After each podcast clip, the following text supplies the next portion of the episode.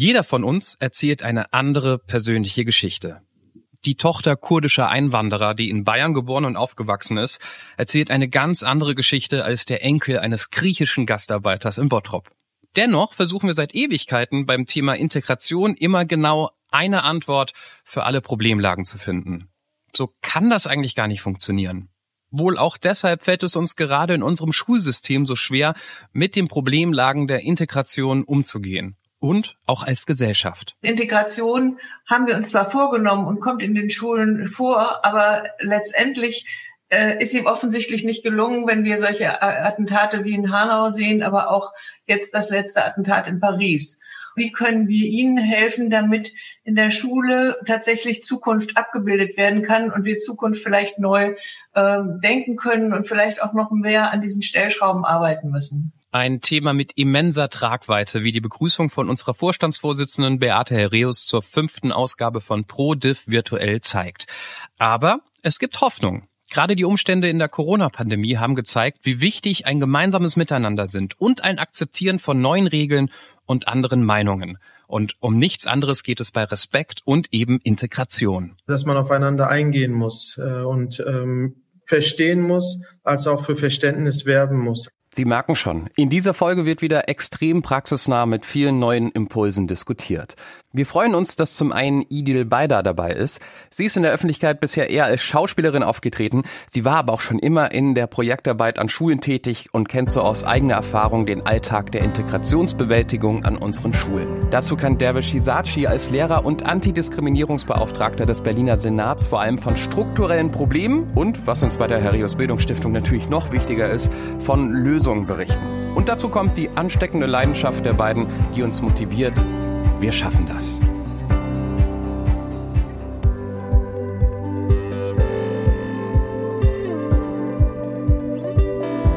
Pro Diversity.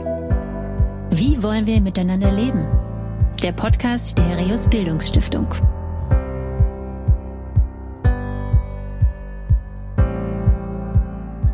Damit willkommen zur fünften Folge von ProDiv Virtuell. Auch Hallo an alle Quereinsteiger, die den Podcast vielleicht erst jetzt entdeckt haben. Mein Tipp, unbedingt das bisschen mehr Zeit, das wir jetzt alle in dieser Lockdown haben, nutzen und nochmal die alten bisherigen Folgen hören, die an Aktualität in diesem Corona-Jahr an nichts eingebüßt haben. Und natürlich für die Zukunft am besten auf Folgen bzw. Abonnieren klicken im Podcast-Player, damit Sie auch keine neue Folge verpassen. Wie versprochen steigen wir gleich praxisnah ein, und zwar mit einer Analyse des Schulalltags von Idel Beider. Bei ProDiff richten wir den Blick ja immer lösungsorientiert nach vorne. Deshalb hat Idil natürlich auch gleich erste Impulse für eine Verbesserung. Ähm, ja, respektvoll anders. Äh, ich denke, es ist tatsächlich jetzt auch die Zeit, auch gerade ähm, mit dem, äh, äh was Beate Hereus gesagt hat, auch in Hinsicht natürlich auf die äh, Dinge, die jetzt so passiert sind, die uns natürlich alle total bewegen, äh, von allen Seiten. Ähm, ich denke, äh, was uns klar werden muss, ist, dass wir in einem Umfeld leben und einem, ja, in einem Umfeld, das nicht unbedingt das hergibt, dass wir Ankerpunkte haben, respektvoll miteinander umzugehen, zumindestens wenn wir so schauen, wie die ähm, ähm, mediale Szene so aufgebaut ist. Ne? Da sprechen natürlich auch von Clickbaits und von großen Schlagzeilen, von Angst machen.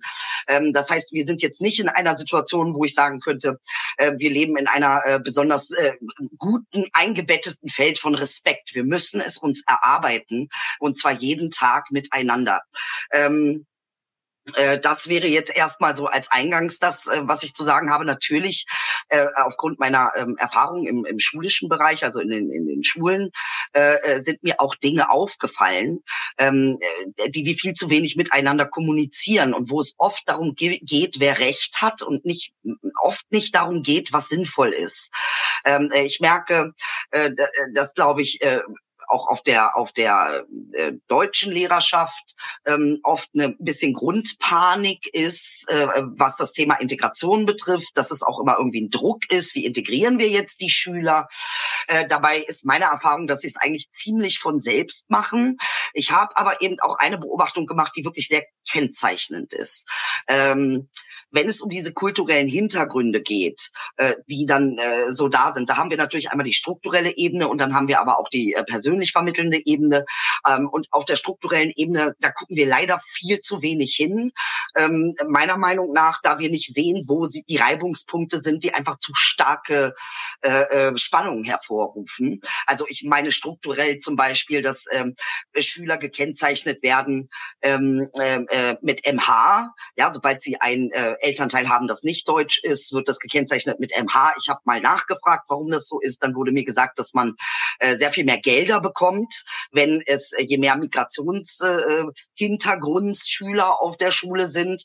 Äh, ähm, das ist so die eine Problematik, dass wir da tatsächlich ähm, eine, eine rassifizierte Wohlfahrt haben äh, an den Schulen. Das halte ich nicht für gut. Ähm, und andere, eine andere Sache ist mir aufgefallen, ähm, tatsächlich dieses äh, die Schwierigkeit, die Schüler wirklich greifen zu können oder eine Beziehung zu ihnen herstellen zu können, speziell wenn sie eben, wenn es ein deutscher Lehrer ist und äh, ähm, Schüler sind mit Migrationshintergrund. Oft geht der Ton falsch, oft ähm, äh, äh, haben migrantische oder migrantisierte Schüler das Gefühl, sie werden nicht gleich wertgeschätzt. Ich habe natürlich auch am Hort gearbeitet, an der Nürting-Grundschule. Das ist jetzt aber auch schon wieder zehn Jahre her. Da war ich in einer Klasse, die äh, fast ausschließlich, also eigentlich komplett ausschließlich arabisch-türkisch war. Auch das ist nicht sehr zielführend. Äh, äh ich habe das äh, sehr gut beobachten können, wie sich da die Kinder äh, schon im Hort in ihre Gruppen einteilen. Also die türkisch-arabischen Kinder bleiben unter sich. Äh, ähm, äh, äh, Italienisch, Europäisch, Spanisch bleibt unter sich, äh, ähm, äh, schwarze Kinder bleiben unter sich. Das ist schon ein bisschen erschreckend, das so zu sehen. Und auf der anderen Seite ist es aber auch eine Grundlage, mit der wir arbeiten können. Also ich glaube, wir verfallen sehr oft auch in ähm, ein bisschen panische Zustände, äh, weil wir ähm, etwas anderes erwarten.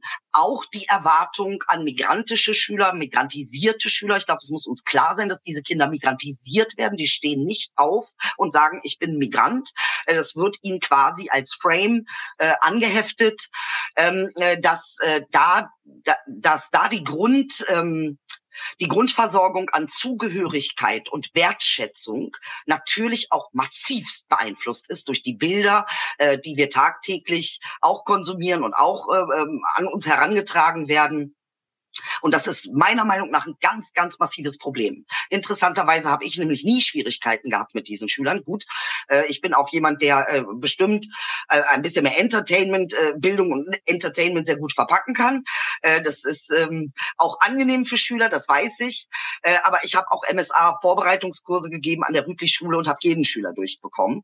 Das heißt, es gibt also auch noch andere Wege. Und ich bin mir nicht so sicher, inwiefern die auf dem klassischen Weg Weg, Lehrer zu werden, ähm, äh, tatsächlich äh, weitergegeben werden. Das kann ich gar nicht mal äh, äh, beurteilen, da ich ja keine Lehrerausbildung oder Lehrerstudium hinter mir habe.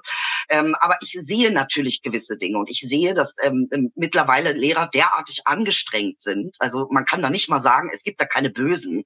Also es ist ne, gleich mal aus diesem Film raus, äh, sondern es gibt einfach ähm, Lehrer, die massivst unter Druck sind. Und ich glaube, es muss sich in, in unserem Bildungssystem wirklich jetzt etwas grundlegend verändern. Also nicht ein bisschen.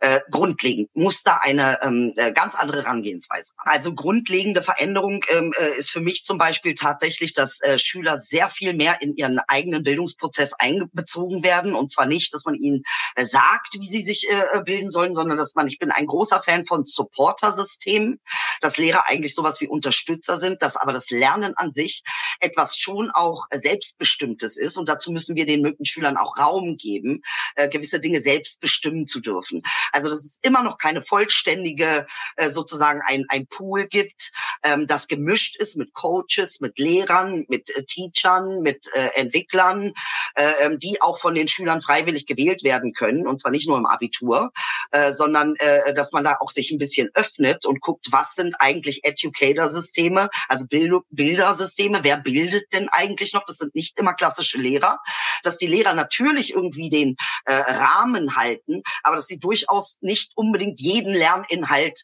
äh, bis aufs Letzte bestimmen und bewerten müssen. Auch Bewertung halte ich für ein großes Problem, für ein sehr großes Problem. Wir bringen den Kindern bei, dass andere sie bewerten, dass andere Autorität über sie haben.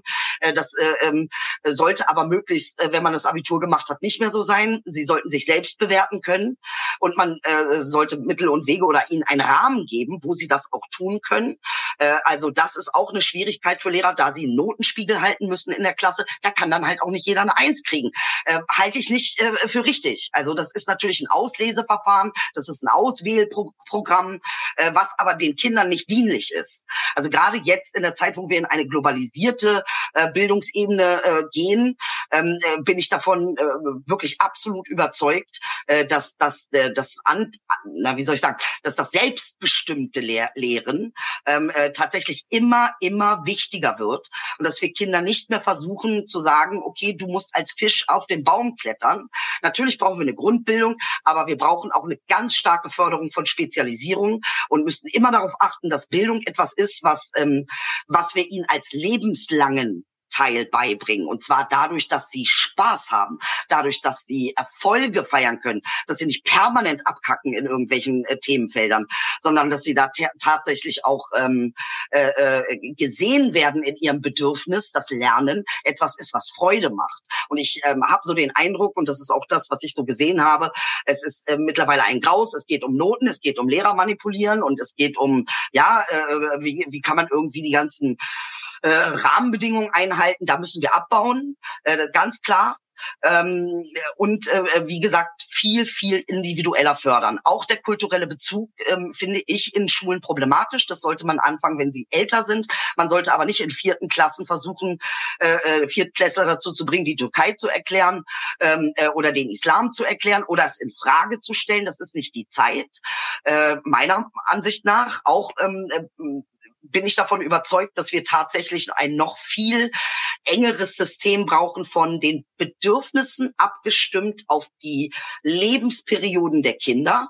Das heißt also, wenn ich äh, äh Sechsjährige irgendwie versuche, äh, äh, ruhig zu halten äh, über ein paar Stunden, äh, finde ich das ein bisschen fatal. Wir sollten eigentlich in diesem Augenblick den Schwerpunkt auf die körperliche Eigenbildung ähm, äh, beziehen ähm, und ihnen tatsächlich mehr Möglichkeiten geben, ihren Körper zu betätigen und vor allen Dingen immer in Hinsicht darauf, dass das ihre eigene Verantwortung ist ähm, und dass sie äh, das auch können und auch Spaß daran haben, dass sie nicht in einer Gesellschaft leben, wo sie permanent ähm, äh, Anweisungen bekommen, die sie umzusetzen haben, sondern selbst in der Lage sind, Anweisungen für sich selbst ähm, zu entwickeln ja, und wie man das macht und mit welchen Techniken. Und ich muss auch sagen, ich bin ein absoluter Verfechter davon, dass wir ähm, äh, Meditation in die Schulen bringen. Ähm, das ist, äh, das ist für mich eines der wichtigsten Dinge, äh, die Form äh, äh, zu sich zu kommen, die Form in die Ruhe zu kommen, äh, das aber auch nicht penetrant, sondern tatsächlich auch da Räume zu öffnen, ähm, aber das durchaus hm, wie soll ich sagen, als, als eine äh, äh, äh, schon auch Regelung äh, einzubringen. Äh, ich finde, die künstlerische Bildung, ähm, äh, die brauchen wir auch noch sehr viel mehr. Ich kann mich erinnern, dass die ähm, Waldorfschule mir das geboten hat. Alles, was mein jetziger Erfolg ist, habe ich auch sehr viel den Waldorfschulen zu verdanken. Die machen Sprachübungen morgens. Da ist eine künstlerische Grundbildung und die halte ich für die äh, selbstständige, das selbstverantwortliche, selbstverantwortliche Lernen äh, wirklich ähm, das das kann man nicht mehr äh, sozusagen unabdingbar mhm. lassen. Geht auch wirklich nicht darum, äh, die Lehrer in irgendwie äh, eine Situation zu, darzustellen, ähm, als ob sie äh, tatsächlich das nicht könnten. Ich sehe die Überforderung. Ich sehe da keine, wie gesagt, bösen Lehrer oder irgendwie äh, ähm, faule Lehrer oder sonst was, äh, sondern ich sehe da Lehrer, die einfach auch mit Rahmenbedingungen zu tun haben, die durchaus das ein bisschen schwieriger machen. Ähm, äh, und das könnte man eventuell ja auch zusammen machen. Also ich bin ganz und gar nicht gegen, sondern immer für Lehrer, ähm, aber natürlich äh, auch für Schüler. Ich denke, das ist auch eines der Gründe, warum Schüler mich viel verstehen oder sehr gerne äh, ähm, äh, mit mir in Kontakt treten, weil sie sich verstanden fühlen. Und da kann ich eine Brücke bieten.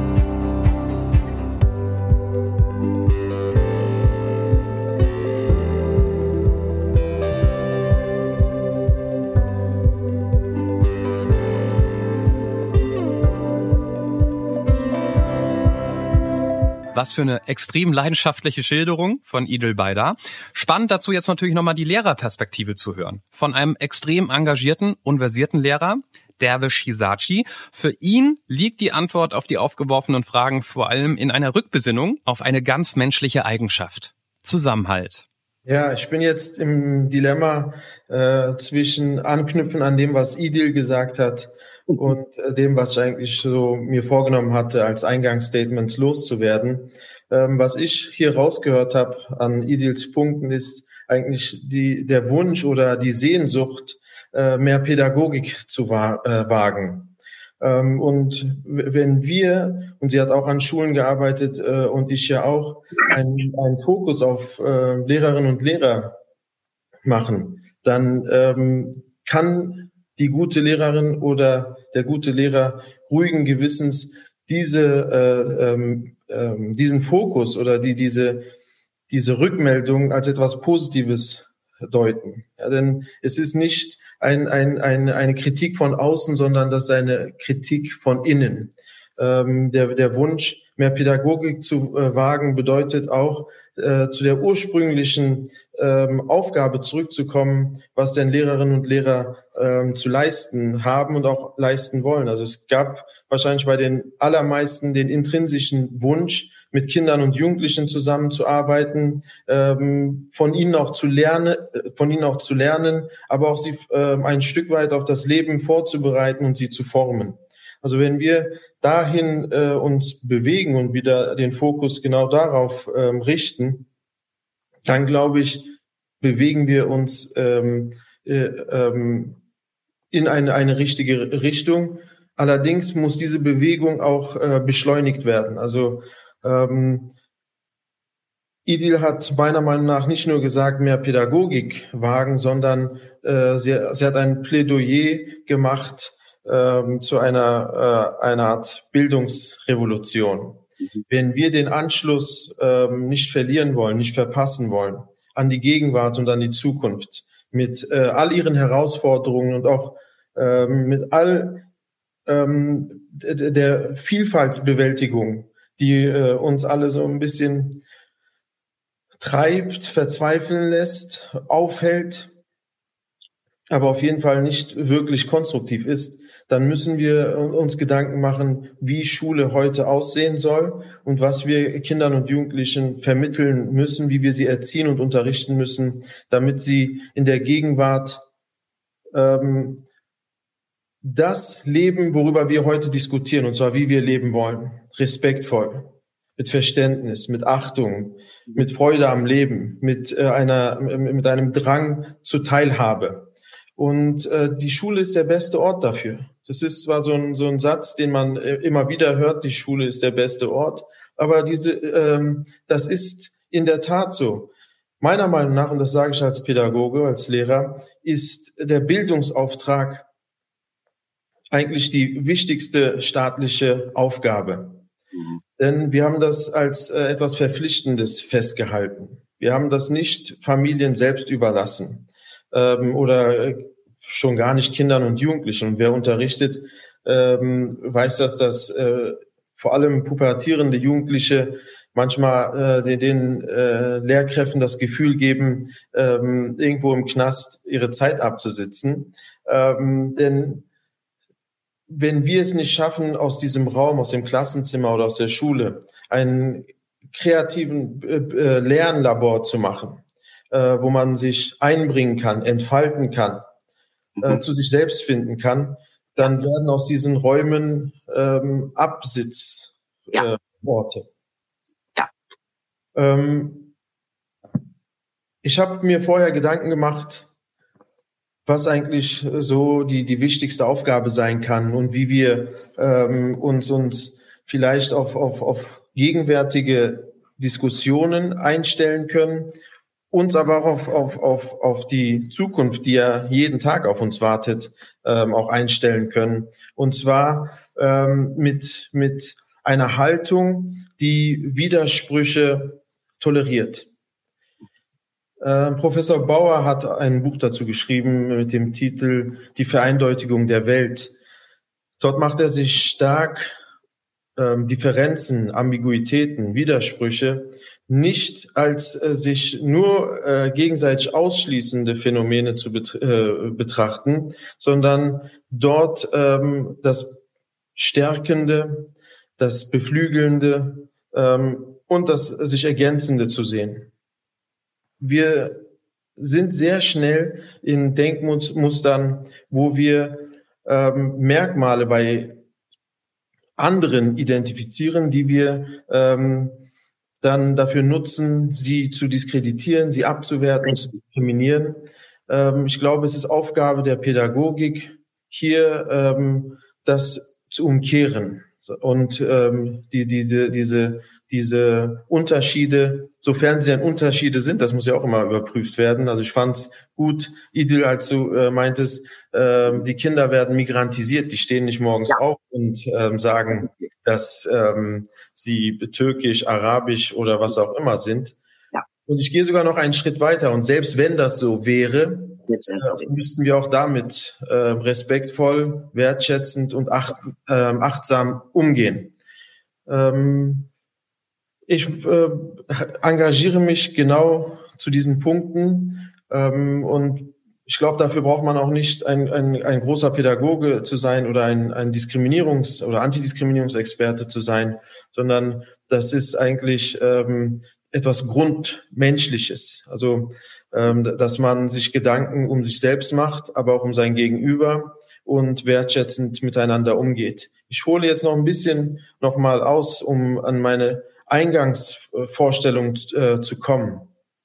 Ich habe vor einem Jahr saß ich mit einer jüdischen Freundin im, im Café und ähm, es gab wieder äh, Schlagzeilen, wo wir uns Gedanken gemacht haben, wie sicher fühlen wir uns in diesem Land, wie wohl fühlen wir uns in diesem Land. Und wir sind beide, ähm, äh, könnte man auch als, als Deutsche bezeichnen, weil wir hier aufgewachsen sind oder auch einen deutschen Pass haben. Und dann haben wir über das Bild der gepackten Koffer gesprochen. Und ähm, sie hat dann scherzhaft gesagt, sag mal, warum ziehen wir einfach nicht äh, hier weg? Warum verlassen wir Deutschland nicht? So nach dem Motto, sie nach Israel, sie hat da äh, Familie und Freunde ähm, und auch heimatliche Bezüge und ich mit meinen türkischen Wurzeln in, in, in die Türkei. Ähm, wir haben diese Gedanken kurz äh, so ein bisschen äh, romantisieren lassen.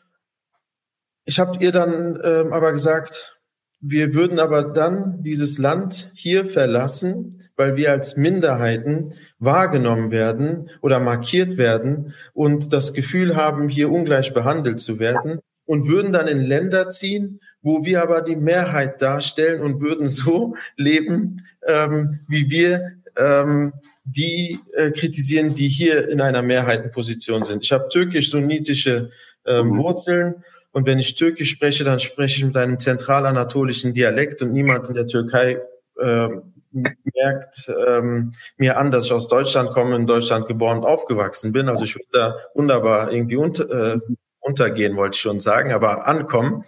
Ähm, aber das will ich nicht.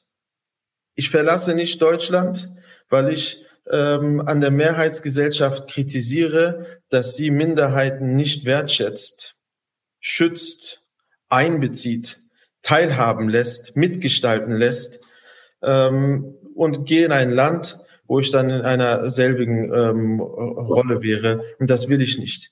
Ähm, ja, das ist ähm, mein, mein, mein Wunsch, dass man hier ähm, Vielfalt als Reichtum begreift, denn das ist Reichtum. Wenn ich hier anfange mit Colonia, äh, also Kölsch Wasser, aber eher Neukölsch als Köln, äh, muss man hier den, den, äh, den, den Witz sehen.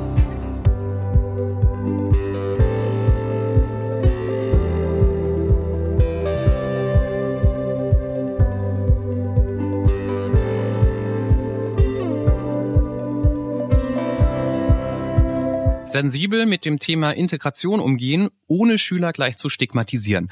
Das ist sicherlich ein wichtiger Punkt, der ein grundsätzliches Dilemma der Problematik zeigt. Deshalb ist es auch umso wichtiger, auch in dieser Folge die Schülerperspektive zu hören und zu verstehen. Was ist das große Problem, was einem gegenseitigen Verständnis an der Schule im Weg steht? Für die Abiturientin Ileida ist die Lösung so simpel, aber auch gleichzeitig so schwer. Die Hierarchie im Schüler-Lehrer-Verhältnis abbauen. Weil sie die Lehrer als Person sehen, die am Ende sozusagen am längeren Hebel sind ja. und äh, am Ende diejenigen sind, die uns bewerten und uns Zensuren geben. Und das sind Noten, die richtig, die sehr wichtig sind für unsere Zukunft.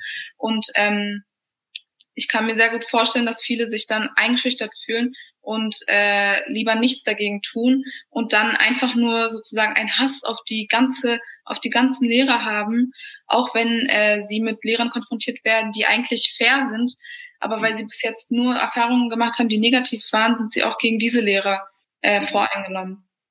Und ähm, ich finde es auch eine gute Idee, wenn man dafür sorgt, dass es mehr Sozialpädagogen an Schulen gibt, aber halt nicht ähm, Vertrauenslehrer, die jede Schule ohnehin hat, sondern ähm, Vertrauenslehrer, es sind meistens Vertrauenslehrer, die auch an der Schule unterrichten. Und da weiß ich von mir, dass es zum Beispiel für mich schwer war, zu einem Vertrauenslehrer zu gehen und zu sagen, ja, mir ist das und das passiert, weil ich ganz genau weiß, dass dieser Vertrauenslehrer auch an der Schule unterrichtet und jede Pause in dem Lehrerzimmer verbringt und ich weiß nicht genau, inwiefern man diesem Vertrauenslehrer vertrauen kann und das ist genau, das halt nicht dazu führt, dass ähm, ich dieses Problemkind im Lehrerzimmer bin, mhm. das über die Lehrer beschwert. Es war halt auch so, dass ich angefangen habe, bei jedem Lehrer, auch wenn sich meine Lehrer geändert haben, voreingenommen zu sein, weil ich mir dachte, ja, der wird, der oder die wird genauso sein wie die anderen Lehrer.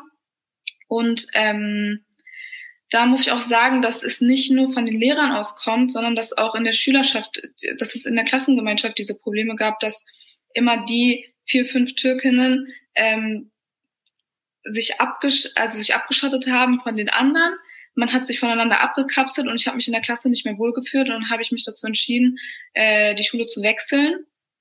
Und jetzt auch, äh, Idil hat auch gesagt, dass, ähm, dass es auch nicht zielführend ist, wenn man dann auch, wenn halt nur eine Gruppe unter sich bleibt und die andere Gruppe unter sich bleibt. Aber ich habe mich am Ende wohler gefühlt, nachdem ich mich auf, äh, nachdem ich auf eine Schule gewechselt habe, an der es äh, ausschließlich ähm, nur Ausländer gibt weil ich zum ersten Mal zu spüren bekommen habe, dass ich ähm, nicht anders bin und dass ich äh, nicht ausgeschlossen werde. Und dann ist das für mich so ein ewiger Kreislauf.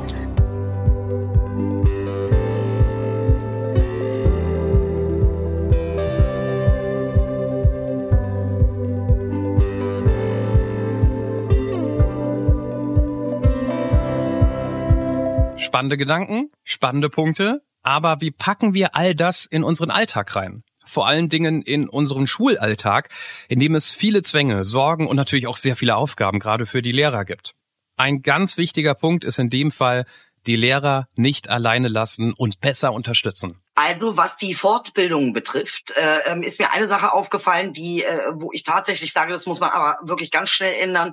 Ähm, äh, wenn es um zum Beispiel intersektionellen Rassismus gibt oder geht oder um die Haltung der Lehrer, dann ist es ganz wichtig, dass wir äh, Fortbildungen haben, die nicht von weißen Menschen geleitet werden, wenn es um diese Thematik geht, sondern tatsächlich von denen, die ja auch betroffen sind davon. Die haben ein ganz andere, eine ganz andere Perspektive, einen ganz anderen Einblick. Die haben auch andere Informationsbestände. Ähm, das äh, Interessante ist ja, also da kann man ja auch mit einer Soraya Gomez äh, äh, mal sprechen. Die kann Ihnen sagen, was da teilweise in Lehrerzimmern äh, so gesprochen wird und dass das auch teilweise durch äh, Frustration äh, äh, entsteht. Aber diese Haltungen werden sehr selten reflektiert. Ähm, äh, und natürlich gibt es auch sowas wie ein ähm, Geist innerhalb der Lehrerschaft, dass man da auch zusammenhält. Äh, das ist auch normal und nachvollziehbar. Ähm, aber tatsächlich, äh, wenn es um, um äh, ähm, Fortbildung geht. Ich bin absolut der Meinung, dass wir auch für Lehrer Coaches brauchen.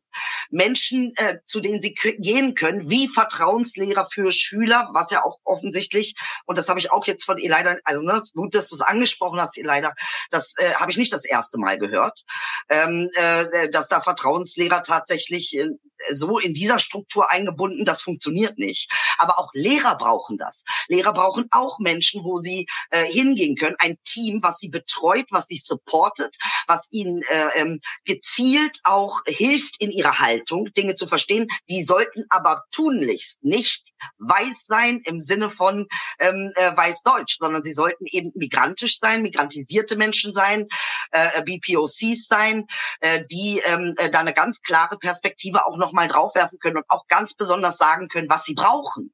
Weil es wird ein, ein ähm, äh, deutscher weißer Lehrer nicht können es, oder auch kein Coach in dem Sinne. Es gibt sehr wenige, die das äh, sehr gut durchschauen können ähm, und äh, das annehmen können. Die gibt es. Aber ähm, es sollte definitiv im, im Team in der obersten Reihe die Leute, die die Entscheidungen treffen, die die Bildungsinhalte für die Lehrer aussuchen, sollten BPOCs sein und nicht weiße Lehrer das, äh, oder äh, weiße Coaches, weiße Trainer.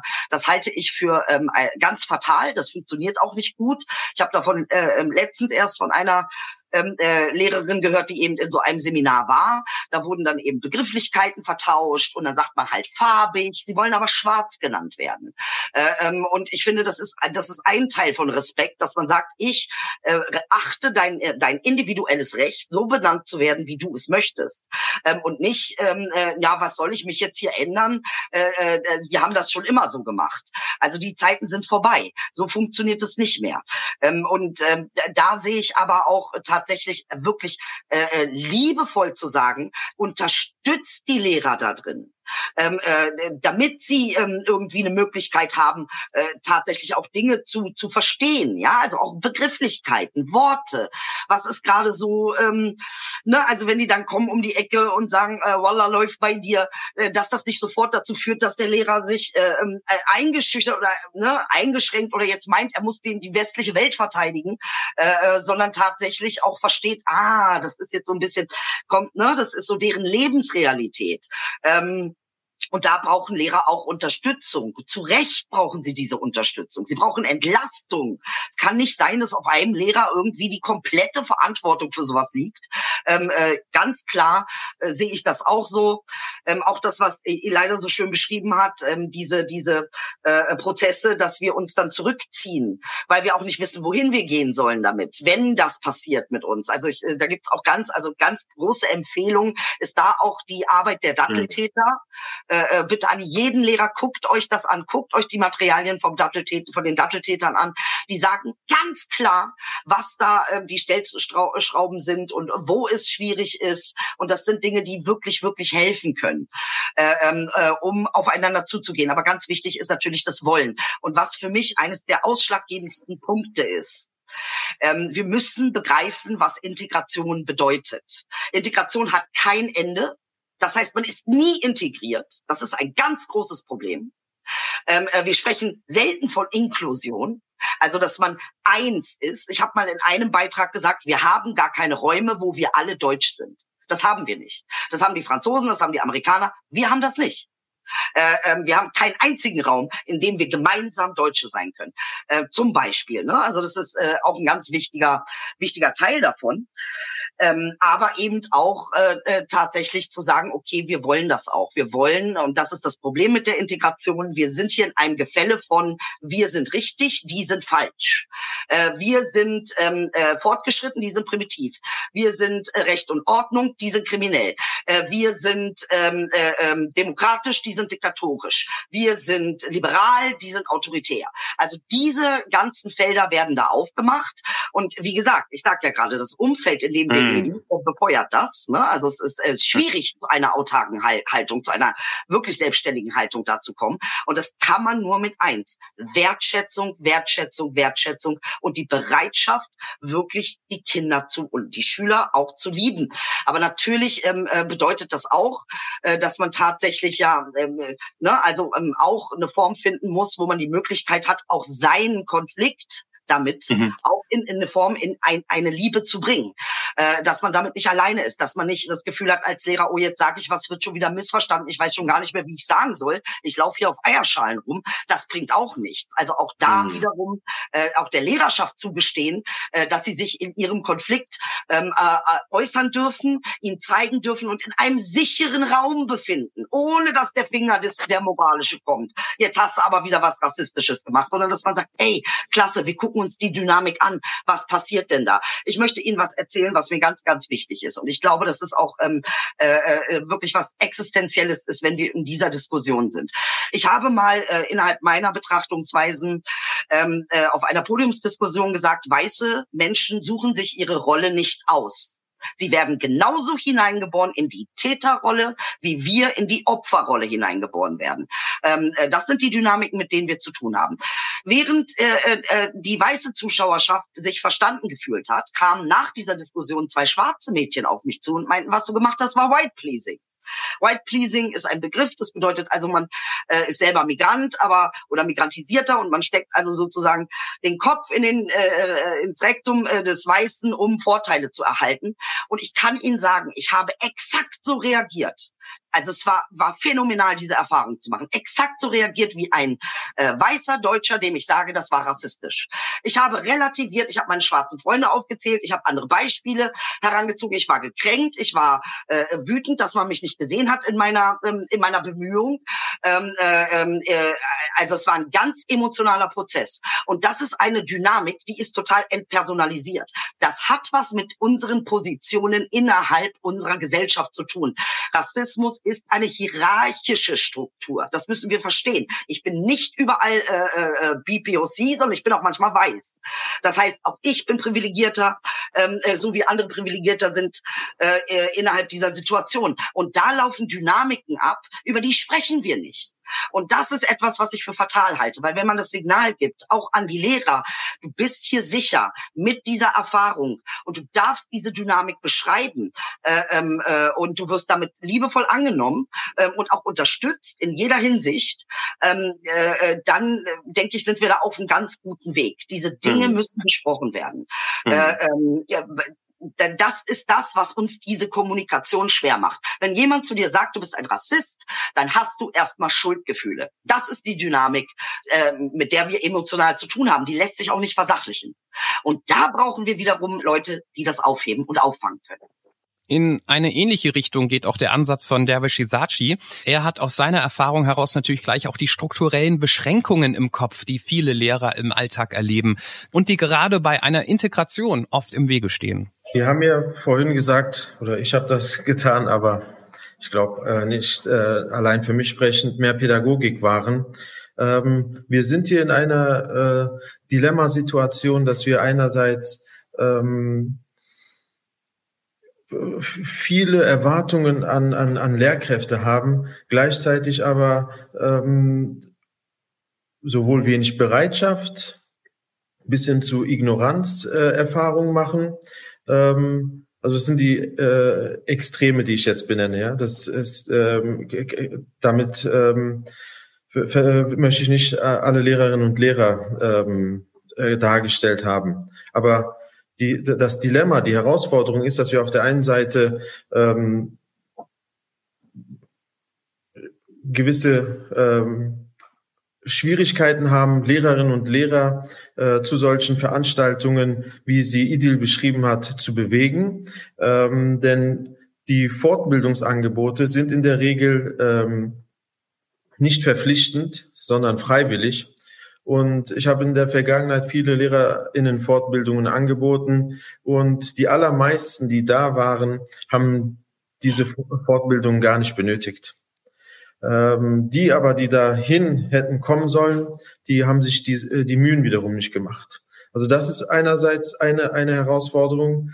Ähm, die andere Herausforderung ist, dass das, was wir hier an, an ähm, Erwartung formulieren, an eine Kaste gerichtet ist, die normalerweise so etwas nicht brauchen äh, müssen sollte, sondern in einer äh, idealen Welt wären Lehrerinnen und Lehrer diskriminierungssensibel, rassismuskritisch, wertschätzend, respektvoll, pädagogisch so ausgebildet, dass sie ihre Kinder und Jugendliche mit all ihrer Vielfalt sehen ähm, und, und äh, auch holen, packen und auf, auf eine andere Ebene bringen. Ähm, gleichzeitig haben wir aber auch ähm, Realitäten wie äh, Lehrerinnenmangel und ähm, ein, ein, ein Zustand an, an vielen Schulen, wo ähm, wir einen Alterungsprozess bei äh, Lehrkräften haben, die äh, das Ganze auch äh, äh, demografisch noch verkomplizieren. Also alles äh, berücksichtigen und man könnte noch tiefer in die Analyse gehen, ähm, stellt sich heraus, dass das eigentlich eine sehr, sehr schwierige Aufgabe ist. für mich ist es eine Motivation, an solchen Formaten teilzunehmen, um, um, um Möglichkeiten zu haben, Menschen zu erreichen, Lehrerinnen und Lehrer insbesondere zu erreichen, die vielleicht durch solche Formate Anregung finden, äh, an sich selbst zu arbeiten, äh, kritisch zu werden, ähm, Reflexionsprozesse einzuleiten. Denn äh, Unterstützung äh, gibt's genug. Ähm, IDIL hat äh, meine Vorgängerin im Amt Saraya Gummis genannt, EOTO, aber auch andere Organisationen. Es gibt viele Organisationen, insbesondere in Berlin, aber auch bundesweit werden es immer mehr, die dort Angebote machen. Ähm, und wenn man das schaffen würde, das strukturiert ähm, zu, zu, anzubieten, ähm, dann wäre im Bereich der Fortbildungsangebote schon einiges abgedeckt. Aber wir müssen einen Schritt äh, vorher denken äh, in, die, in die Ausbildung von ähm, Lehrerinnen und Lehrern. Also nicht die Fortbildung, wenn sie schon fertig gebackene Lehrkräfte sind, sondern was das Studium angeht oder das Ref äh, sogenannte Referendariat angeht. Da müssen wir viel mehr Möglichkeiten anbieten, ähm, in der Vielfalt in der tatsächlichen vielfältigen Vielfalt, wie Idil es beschrieben hat, anbieten, damit ähm, zukünftige Lehrerinnen und Lehrer dort äh, ausgerüstet sind, um mit dieser Vielfalt äh, umgehen zu können, nicht äh, in, in manchen Situationen in eine Schockstarre zu geraten, sondern mm. sportlich, pädagogisch, flexibel, wertschätzend, einbeziehend auf äh, schulische Alltagssituationen ähm, zu, zu reagieren. Ähm, das passiert vielerorts aber das passiert vielerorts auch nicht. Und als Staat und als staatliche Aufgabe müssen wir eigentlich das Ziel haben, 100 Prozent. Also wir können nicht sagen, naja, aber die meisten Lehrer äh, sind gut, ja, das ist auch wunderbar, aber alle Lehrer müssen gut sein. Alle. Ich habe den Anspruch, hm. dass alle Lehrerinnen und Lehrer ähm, gut sind und äh, deshalb äh, etwas umfangreicher an einer äh, Bildungsrevolution arbeiten. Es ist äh, ein, ein guter Anfang oder es ist eine gute Sache, wenn in einer Schule im Eingang vielleicht das Wort Willkommen in 80 Sprachen steht. Aber wenn man denkt, naja, wir haben doch da vorne 80 Mal Willkommen geschrieben, äh, reicht das denn nicht? Nein, das reicht nicht. Ja, man kann sich nicht in einzelnen Sachen ähm, äh, verstecken. Dieses Willkommensschild muss äh, ähm, mit, mit Leben, und zwar mit alltäglichem Leben, muss äh, sechsmal oder achtmal 45 Minuten im Unterricht gelebt werden, muss in den Pausen gelebt werden, muss in der Elternarbeit gelebt werden. Das passiert nicht in, in, in, in, äh, in, in diesem vollen Umfang. Und das sind unsere Forderungen. Also wir haben natürlich mm. Forderungen, wir haben aber auch gesellschaftliche Forderungen. Wir, wir wollen gesehen werden, gehört werden und ähm, wollen, dass, dass Menschen ihre Privilegien ähm, kritisch überprüfen, reflektieren aber nicht äh, dahin führend, dass weiter äh, Separatisierungen stattfinden oder man voneinander sich wegbewegt, sondern nach diesen Denkprozessen wieder zueinander findet. Also all diese Maßnahmen, ähm, da geht es nicht um Einzelne in Pranger zu stellen oder in ein Schwarz-Weiß-Denken im wahrsten Sinne des Wortes, sondern es geht um das Benennen von realen Zuständen, die sich ändern müssen. Und dafür ähm, sehe ich immer mehr ähm, ein, ein gesellschaftliches ähm, Interesse und Bewusstsein. Also ich glaube, um da auch optimistisch zu bleiben, ähm, wir sind heute definitiv weiter als noch vor ähm, einigen Jahren. Gleichzeitig sind aber auch die Schmerzen größer. Äh, ähm, Aladin al-Mafalani spricht hier auch vom Integrationsparadox. Also das sind auch ähm, all das, was wir jetzt erleben an, an, an, an Schmerz oder an dem, was ausgehalten werden muss, das kann man auch positiv deuten. Das bedeutet, dass ähm, wir in eine richtige Richtung uns bewegen. Das vielleicht, das sind wie vielleicht Wachstumsschmerzen bei, ja. bei Kindern und Jugendlichen, ähm, die, die man unbedingt ähm, als etwas Positives äh, sehen soll.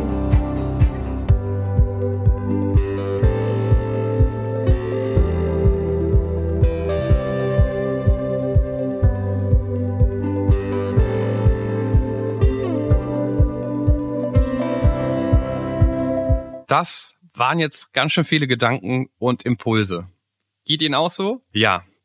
Das muss jetzt alles erstmal sacken. Das ganze Thema Integration ist auch zu vielschichtig und kompliziert, um es in seiner Gesamtheit in nur einer einzigen Podcast-Folge zu bewältigen.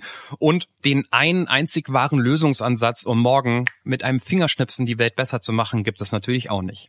Deshalb freuen wir uns aber nochmal umso mehr, dass diese Folge doch nochmal neue Perspektiven aufzeigen konnte, wie wir alle das Thema Integration mit anderen Augen nochmal sehen können, weil manchmal braucht es genau das, damit der Knoten platzt. Natürlich freuen wir uns deshalb auch auf Ihren Input, Ihre Erlebnisse, Ihre Lösungen im Schulalltag vor Ort, Ihre Learnings. Denn in dieser Folge haben wir auch gelernt, wir können das alles nur gemeinsam schaffen, wenn wir uns gegenseitig unterstützen und mit viel Leidenschaft und Hoffnung anstecken. Deshalb bleiben auch wir als Herreus Bildungsstiftung am Ball mit den Themen, die Sie bewegen und umtreiben. Nennen Sie uns Ihre Themen. Was würde Sie interessieren? Was können wir anders machen? Ihre Anregungen sind uns wichtig. Aus Stiftungssicht lernen wir dazu, damit Schule noch lebendiger und unsere Gesellschaft noch lebendiger werden kann. Das war Pro Diversity. Mehr Infos zur Veranstaltungsreihe Wie wollen wir miteinander leben, wie zum Beispiel der komplette Videomitschnitt des Gesprächs und unsere gesamten Weiterbildungsangebote für Lehrer gibt es auf hereus-bildungsstiftung.de.